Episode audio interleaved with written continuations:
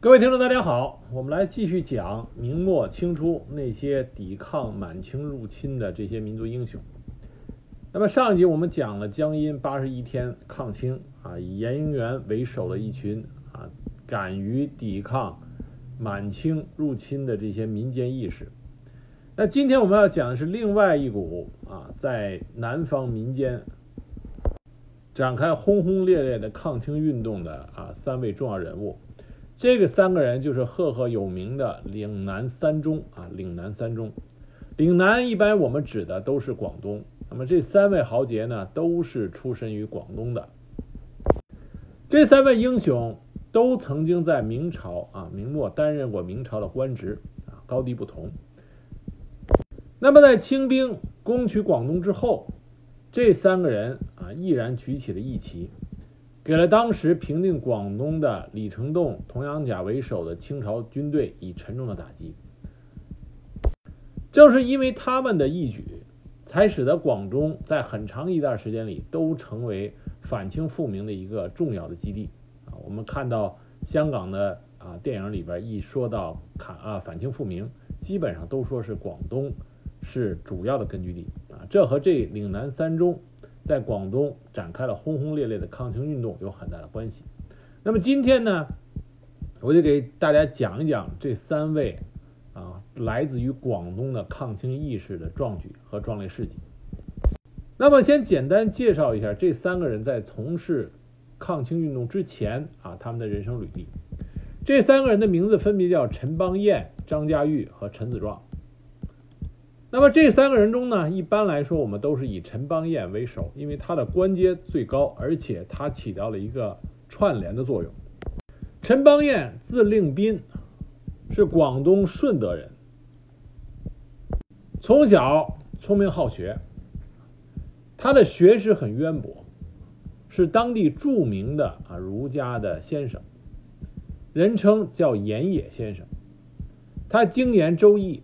毛师经世致用之学，广收门徒。同时呢，他也学以致用，密切关注国家大事，对府县的大事都能给出适当的建议。所以在当地啊，名声很大。地方官员遇到难事的时候，常常征询他的意见。虽然这个人能耐很大，学识渊博，但在科举考场上却屡不得志，多次应考都没能中举。乡里乡亲都为他不平，但是他自己并不为啊，并不为意。那么在清兵入关之后，弘光朝廷建立，国难当头，陈邦彦觉得自己应该报效这个国家，报效民族。他当时就说啊：“此时不思报国者，非丈夫也。”于是他就结束了他的讲学，针对时局精心撰写了一个数万言的中兴政要。里边开列了三十二条抗敌救国的方略，然后他只身到南京去看弘光帝，结果弘光帝啊看到陈邦彦的时候，居然说陈邦彦就是一个迂腐的老书生而已，并没有采纳他的意见。那么弘光政权被清军攻灭之后，唐王建立了隆武朝，这时候隆武皇帝登基，他看到了。陈邦彦写的《中兴政要》非常的欣赏，于是马上就把陈邦彦招到了龙武朝朝堂啊朝堂之上，任命他为兵部直方司，统领广西啊士兵万余人，前往江西南安，协同大学士苏关生抗击清兵。后来龙武皇帝被清军俘获之后，陈邦彦就和苏关生一起撤回广东。我们前面讲李成栋的时候讲到过，这个时候在广东啊，就出现了两个政权，一个是在广州由隆武皇帝弟弟啊建立的邵武政权和肇庆的永历政权，这两个政权发生了争斗。尽管面临着外部清兵的强大压力，可是这两个政权居然还互相派兵，互相来打。陈邦彦对这件事情是极为反感和厌恶，他一再呼吁这两个政权应该是联手对敌。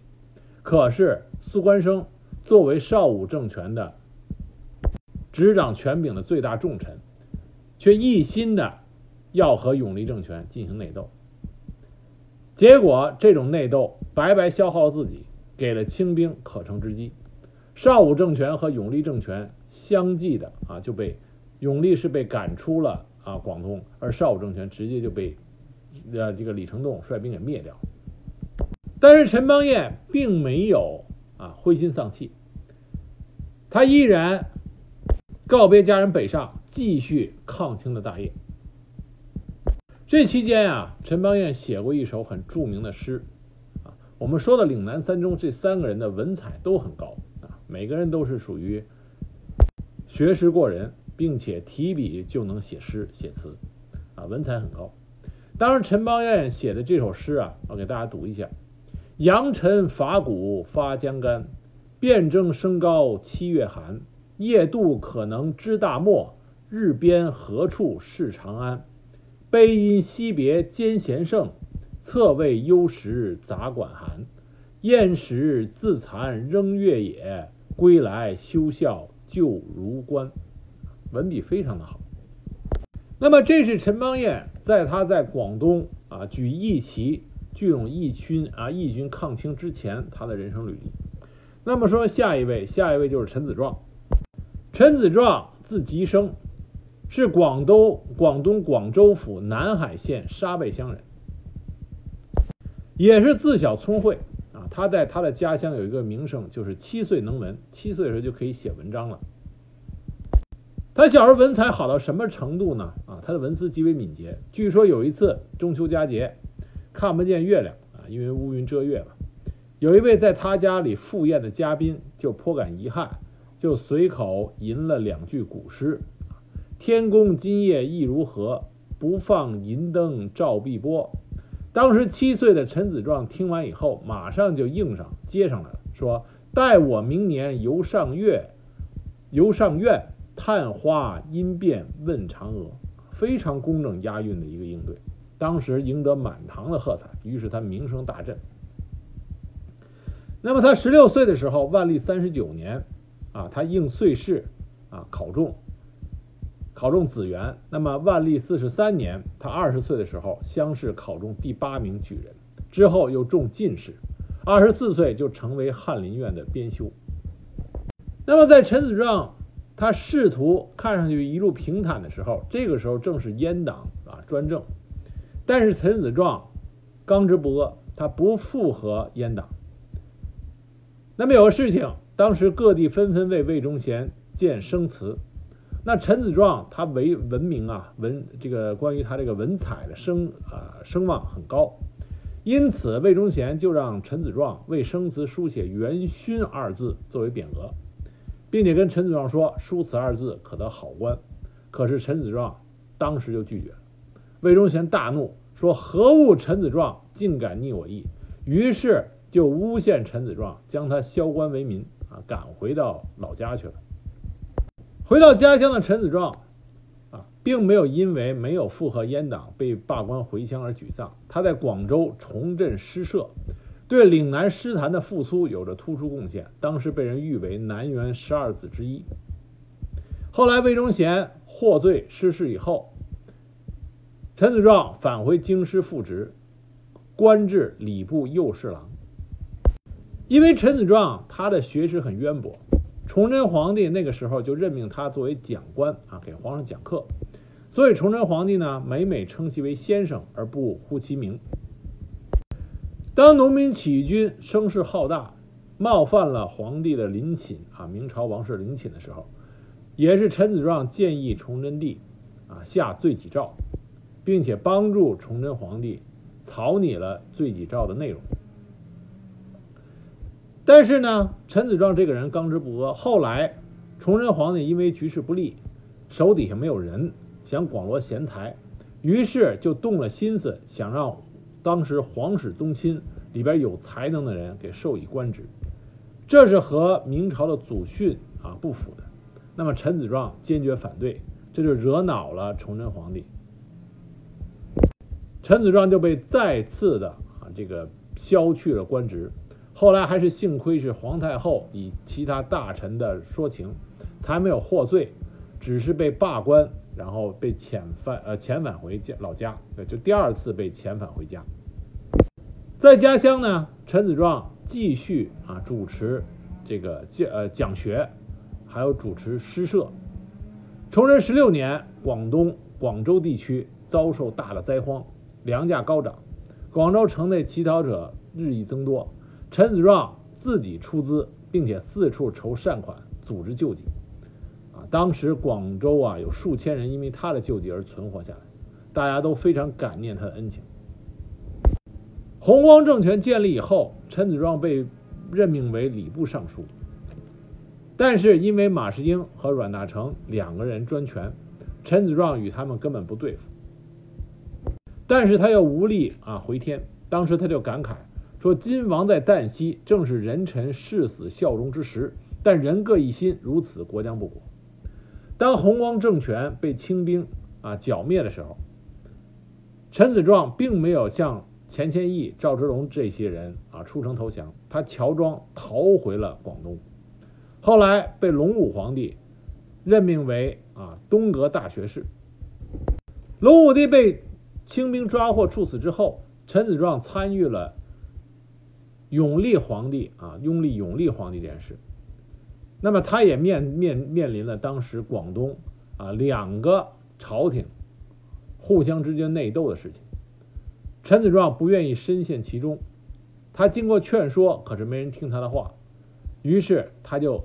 再一次啊隐居回家。那么，当邵武政权被李成栋击溃，广州城城陷，李成栋进行了广州城大屠杀之后，陈子壮在家乡南海九江毅然举起了义旗。这就是陈子壮在他举义旗抗清之前啊他的整个的履历。那么最后一个就是张家玉，张家玉是这三中里边啊岭南三中里边最能打仗的。但他的官阶是最低的。张家玉字玄子，是广东东莞万江镇人。啊，我们这里说一句题外话：东莞，那么在现在中国人的很多啊，这个很多中国人很出名。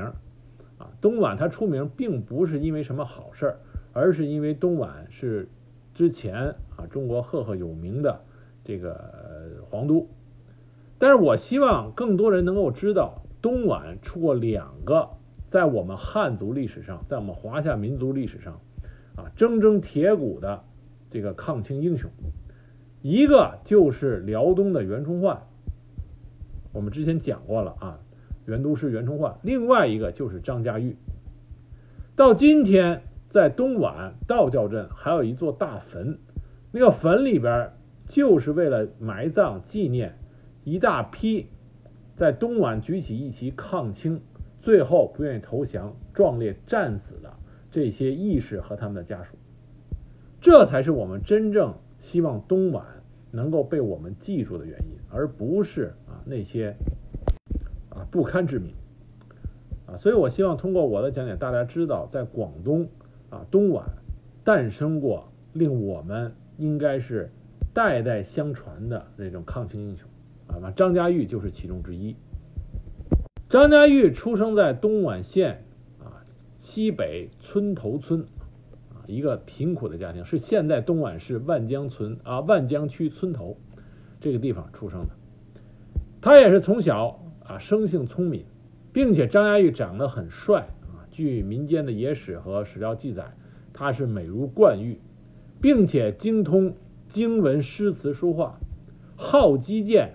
任侠多于草泽豪士游，什么意思呢？就是他不仅文采好，而且武艺很好，啊，会功夫，为人豪爽，就有点像《水浒传》里宋江那个意思。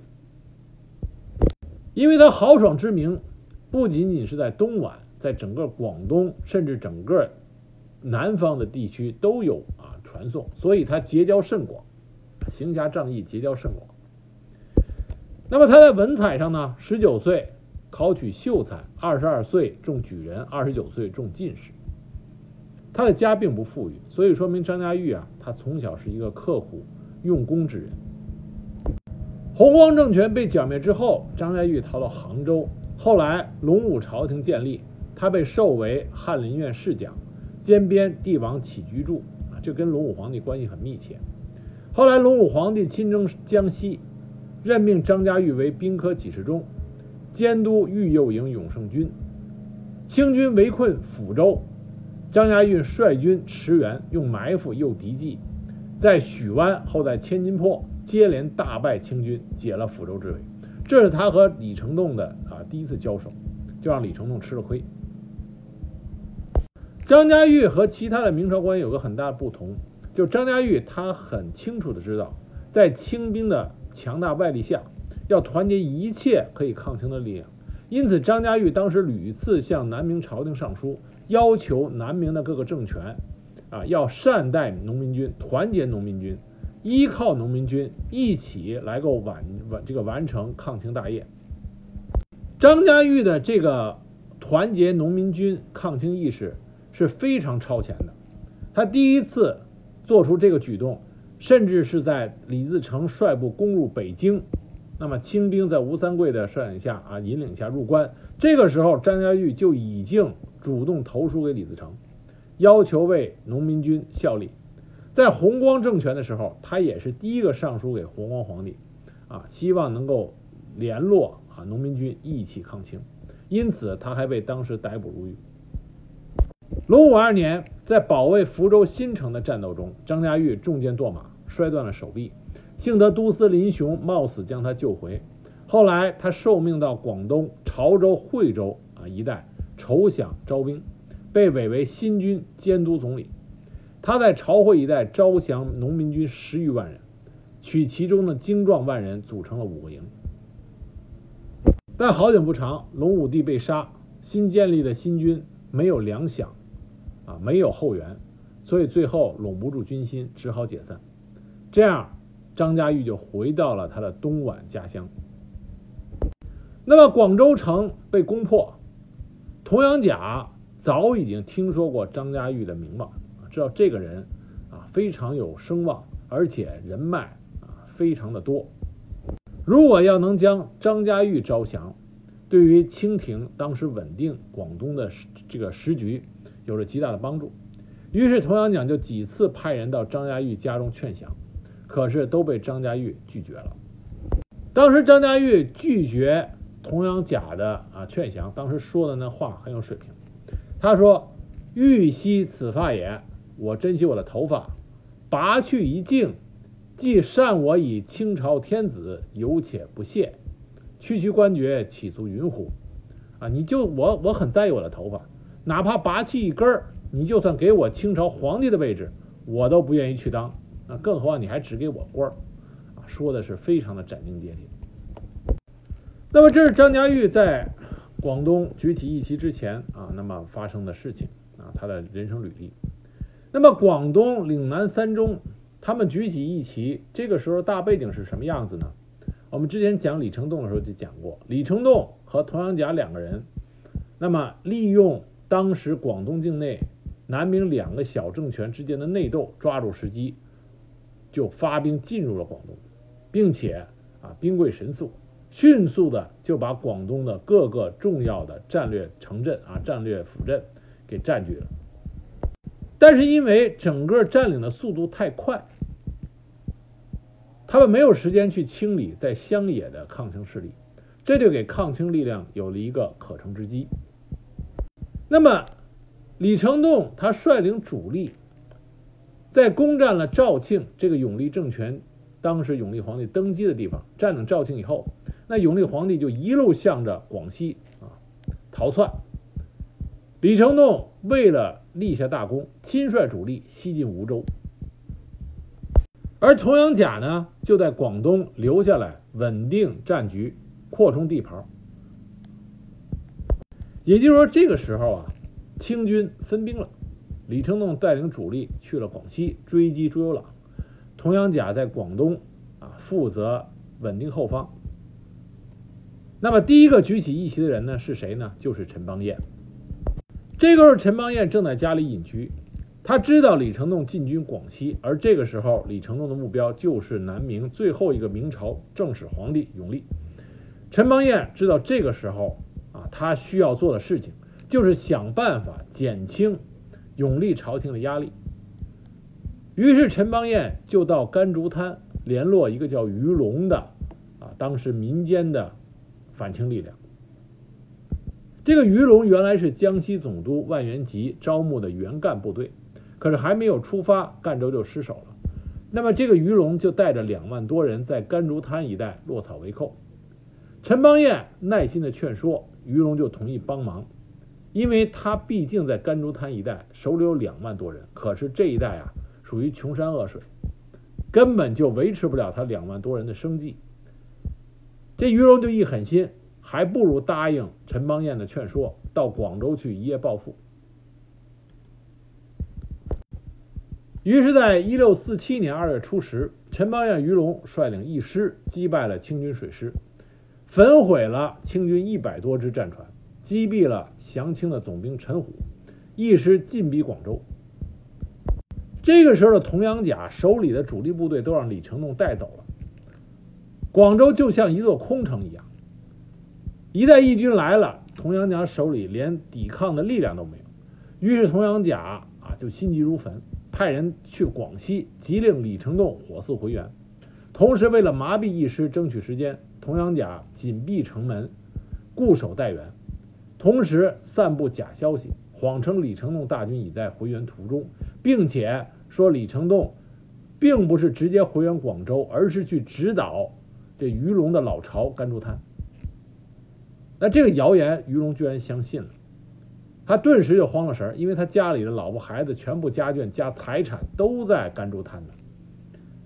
于是他连通知陈邦彦都不通知，自己就先撤了。那他一撤，主力部队全走光了，陈邦彦根本就没有能力攻城，所以他只能放弃攻城。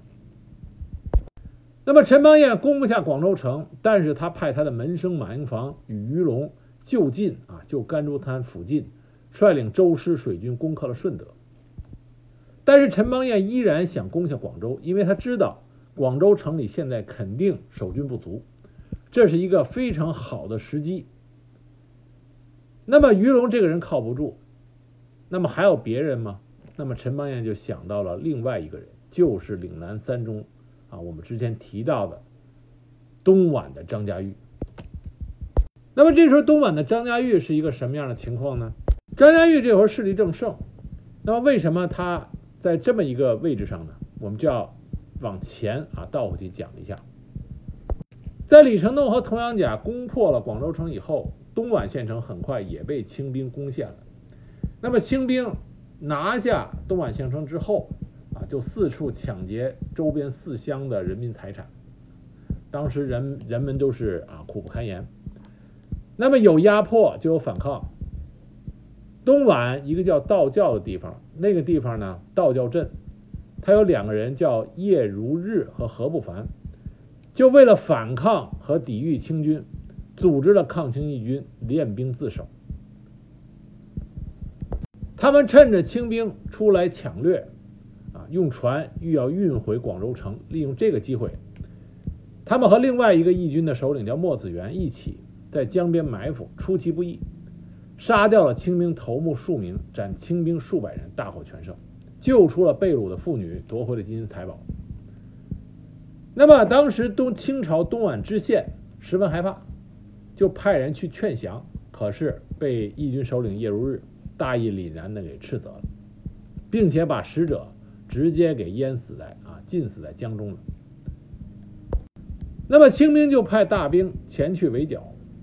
在叶如日和何不凡的组织下，道教镇乡民奋勇杀敌，与清兵大战六日，杀了清兵二百余人，啊，击退了清兵。那么清朝一看，派小股部队，这个不行，于是就派了广东提督李成栋亲率大军来攻。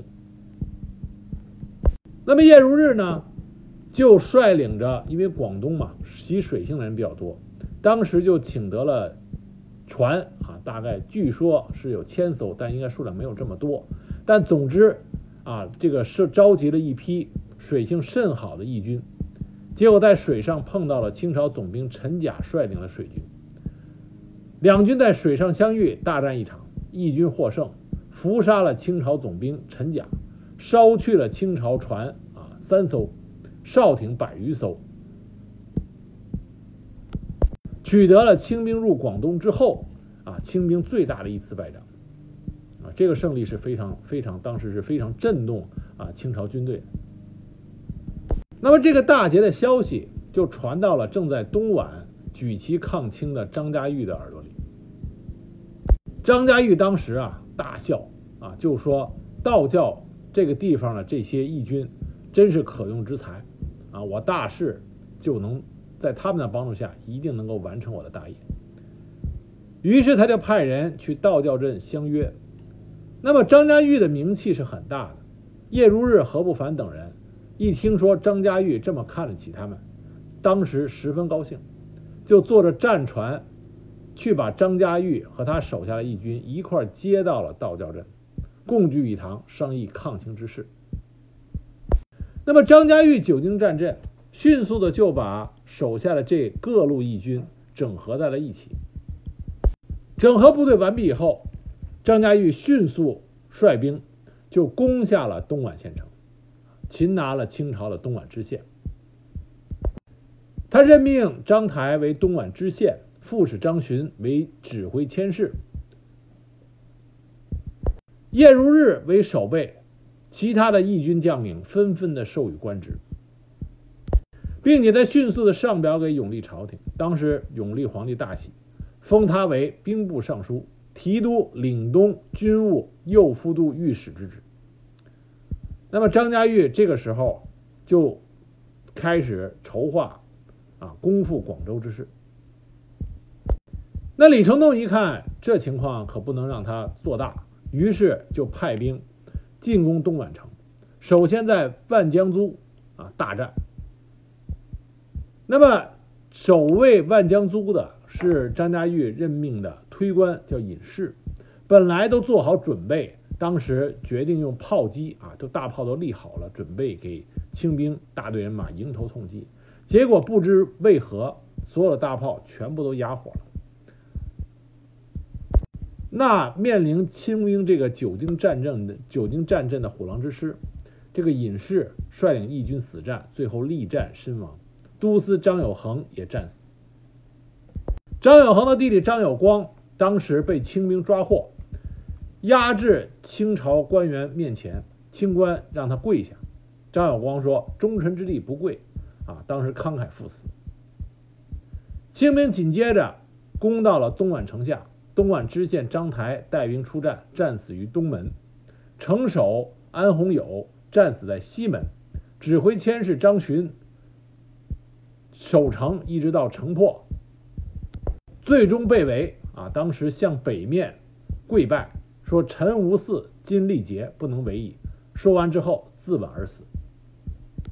在这场东莞的防御战中，出身于张家玉同族的啊战死者有名姓的参将就多达数人啊，包括张继飞、张佩坤啊、张佩申、张兴高、守卫张琪、张振香、张伯从、张无汉、张启顺啊。从由此可见，张家玉他的张氏一族为了抗清大业付出了多么惨重的个代价。紧接着，李成栋率领清兵进攻望望牛墩。望牛墩这是一个啊险要之地。明朝参将杨邦达坐镇，和李成栋大战七天七夜，最终杨邦达战死，望牛墩被攻破。守卫望牛墩的数百义军无一人而降，全部战死。啊这是李成栋入广东之后经历的几场恶战之一。那么清兵下一个目标就是义军的啊这个发起之地道教镇。张家玉以这个地方的泥城为战，等到李成栋率兵攻城的时候，炮火齐轰，李成栋的战马都被炮火击毙，李成栋他本人跌落泥坑，从坑里泥浆中爬上来的时候，清兵已逃跑一光，那么李成栋大败。那么李成栋一看这攻打太费事啊，而且死伤无数，正在无计可施的时候，东莞城里来了一个叛徒，叫李好思。这个人就向李成栋献计啊。李成栋问他说：“你给我出主意，你要什么回报？”李好思说：“我成功以后啊，只要道教镇的一块地。”就为了这一块地，这个叛徒就把道教镇整个的防御部署一五一十的告诉了。李成栋，那么李成栋知道了义军的防守虚实之后，就可以对应的啊用计。李成栋也是一个非常不错的将才，他知道义军防守西南强，防守东北力弱，于是就假攻西南，实际上暗调重兵暗袭东北，结果义军就城破了。义军领袖莫子元战死，啊，其他的守备和将领啊战死数人，最终不得不弃城而去。那么道教泥城被破以后，张家玉还有他的弟弟张家珍、叶如日啊、何不凡等人啊侥幸逃脱，可是他的一家人张家玉的一呃张家玉的一家人，祖母陈氏、母亲黎氏。妹妹张师宝啊，这些都在城中投水自杀。张家玉的妻子彭氏被清兵抓获，当时他大呼：“我是张总督夫人，贼敢辱我！”结果被清兵当时剁去四肢啊，惨死。张家玉整个一门三十多人被清军抓获，无一人投降，大骂贼大骂贼兵，最后被清兵杀戮而死。整个道教镇。啊，率兵抗清、起兵抗清的这些义士和乡民，基本上降清的非常少，啊，被李成栋屠杀殆尽。后来在李成栋啊屠杀完毕以后，啊出了安民告示，这样逃难的乡民才陆陆续续的回到道教镇，才收敛这些啊死去的义士的尸体。最后，他们把这些尸体集中葬在金牛坊的一个特大的水槽之中，啊，这个水槽大概大概有六百多平方米。到了清朝道光年间，当地的一个叫叶安济的这个乡绅，他乐善好施，就在道光六年的时候，这已经到清朝道光六年，捐修了把这块地啊啊捐修了一个大坟。他亲自撰文刻石为记，啊，这个地方后来就叫大坟啊。如果有兴趣的朋友，如果有机会啊，去东莞这个地方，就会看到那门上就写着“大坟”两个字。那么碑文上详细记述了当年啊这些抗清义士如何的壮烈赴死，用生命谱写了一个不屈的抗清赞歌。那么张家玉虽然被李成栋击败。丢掉了东莞，但是张家玉这个时候啊逃到了西乡镇，也就是现在深圳市的宝安区。那么张家玉就意识到啊李成栋他的兵力啊过于强大，硬拼没有好的结果。于是从三月到六月，张家玉就采取了一种游击型的战术，连续转战新安、博罗、连平、长宁、归善、增城等地，与李成栋部周旋。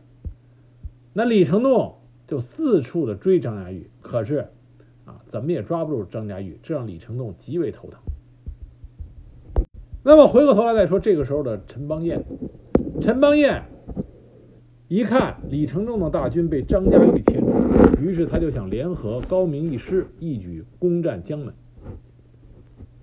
那么童养甲啊，要不说李成栋和童养甲这两个人啊，是为清朝立了大功的。要没有这两个人，当时的广东啊局势就可能不一样了。童养甲一看李成栋正在追张家玉，自己手上没多少兵，那么陈邦彦要攻打江门怎么办？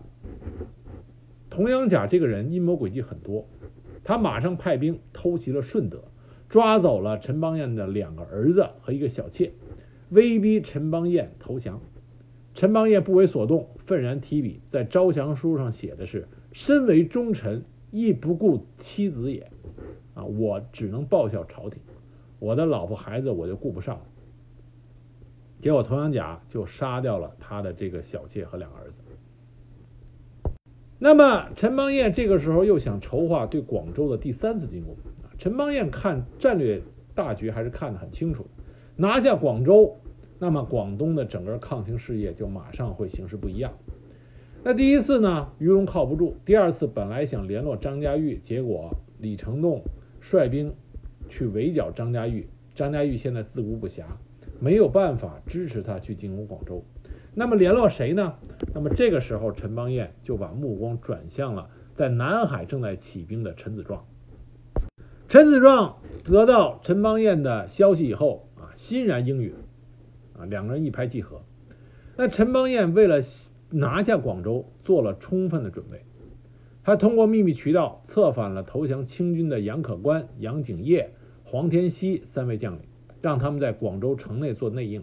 同时，他还向广州城派出了一大批的卧底，这是广州周边的一个盗贼集团，叫花山盗。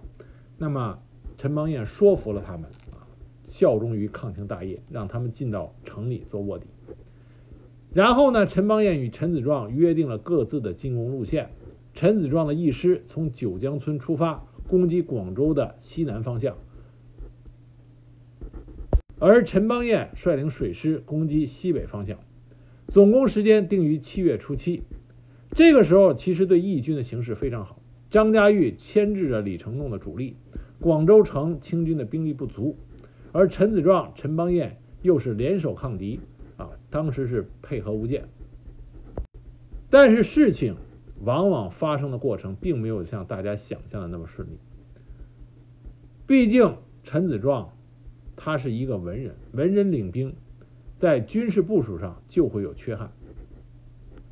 陈子壮在这第三次广州战役中，他并没有临阵退缩，他的问题是在于他过于的的积极了。七月七日是总攻时间，那么那个时候有没有电台？大家说好了是七月初七。那么基本上就按照这个时间来进行啊军事安排，可是陈子壮却在七月初五，因为啊这个求战心切，七月初五他就到达了广州城，但是他提前到了广州城外，却为了等着七月七日大家一起行动，在这居然等了两天，在这两天里就发生了一个关键的事情，就是清军从陈子壮的步军军队中啊。获取了整个作战计划的绝密情报。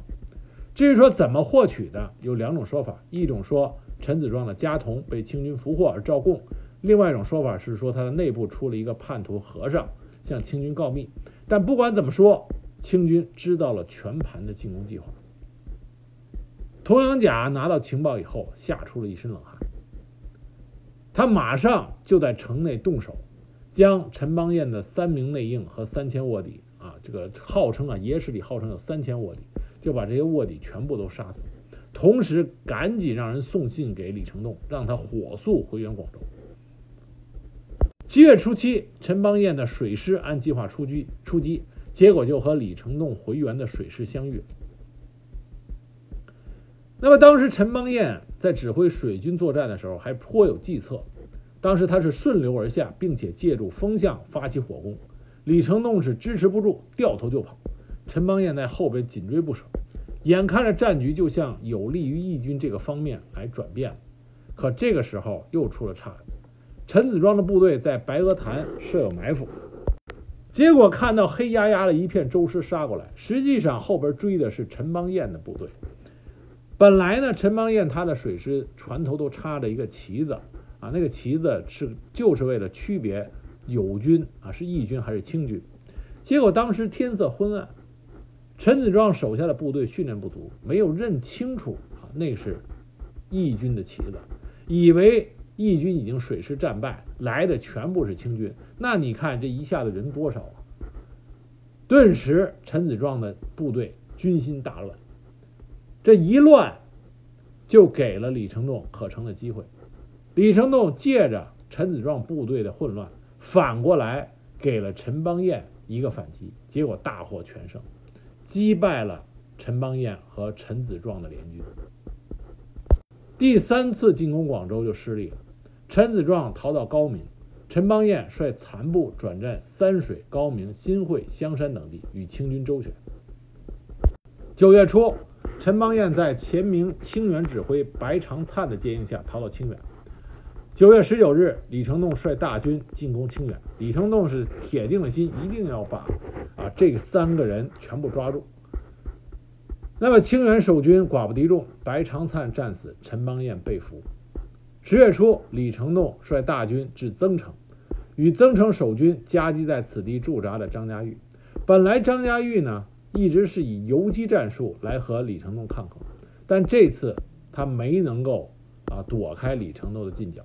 于是就被围在了增城。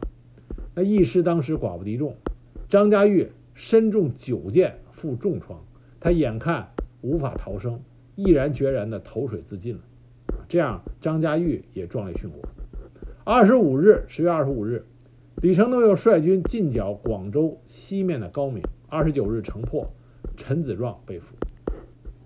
就这样，轰轰烈烈的岭南三中所点燃的广东的啊抗清大业、抗清义旗，就这样被李成栋和童养甲两个人联手给剿灭了。张家玉殉国的时候，年仅三十三岁。陈邦彦被俘之时啊，他的次子啊小这个二儿子就死在他的面前，他本人身中三刀。在被俘之前，他知道已经啊没有生还的希望，于是在他呃当时躲避的地方墙上，他题了三首诗啊，其中有一首六言诗，我给大家念一下：平生报国怀身，日望西方好音，以供长虹画壁，孩童屈子俱沉。啊，就是他有心像屈原一样以死殉国。他本来想跳进当时啊身边的荷花潭中以死报国，结果被追兵啊拉起来，就被抓住押到了广州。童养甲派医生为他治伤，希望他投降。陈邦彦当时拒绝了。在狱中，陈邦彦以文天祥为榜样，写了一首《狱中不闻丞相韵》好的诗，其中有一句是说。全路若逢文相国，不知双眼可谁清？啊，他一心就以这些在华夏历史上这些忠臣啊义士为榜样。最后，童养甲见劝降无望，就把陈邦彦啊押到当时广州的四牌楼，啊，用的是最高就是凌迟处死，啊，凌迟处死。陈子壮在被啊俘获的时候，被俘虏的时候。他这个时候，他的长子陈尚庸啊，已经在之前的战斗中身死；他的二子陈尚图啊，和他的父亲一起浴血奋战，最后也是壮烈啊壮烈的这个战死了。那么陈子壮被俘之后，童养甲也是希望陈子壮能够投降，因为岭南三中无论谁投降了清朝，都对整个稳定广东岭南局势有着极大的作用。童养甲呢？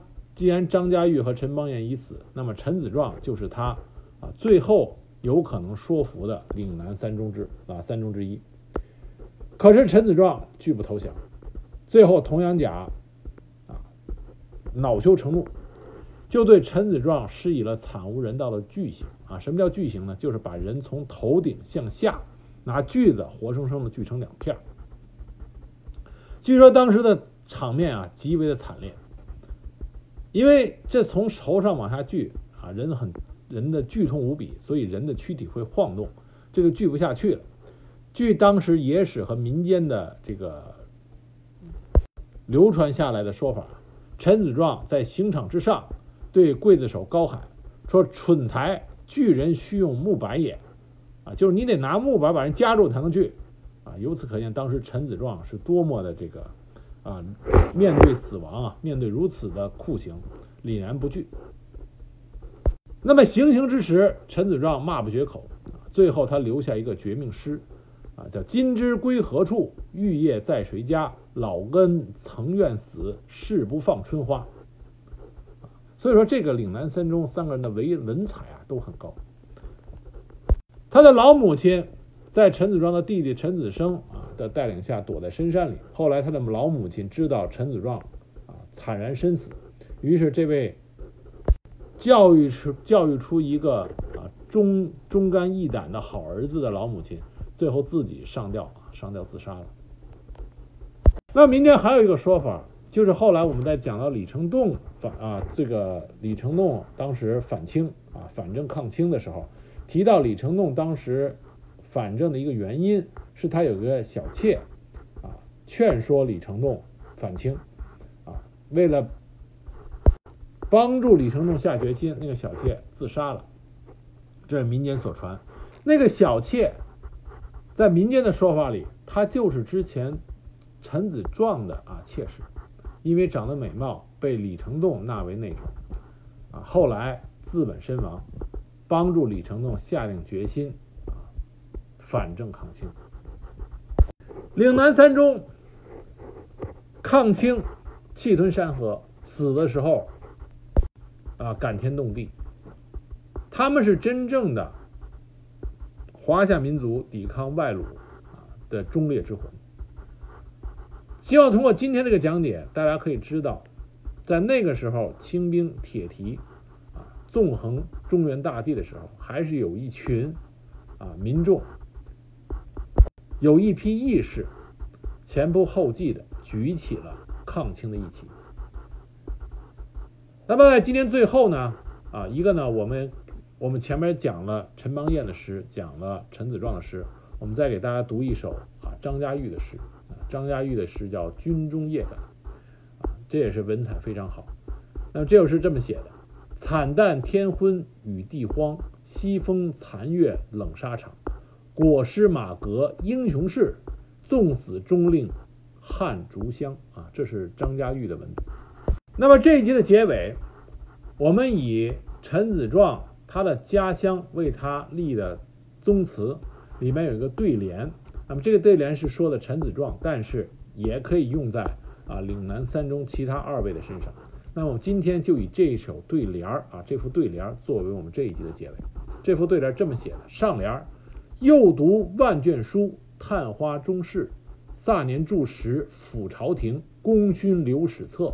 下联：顽统五省兵，抗清复明，百战沙场断躯体，浩气冠云天。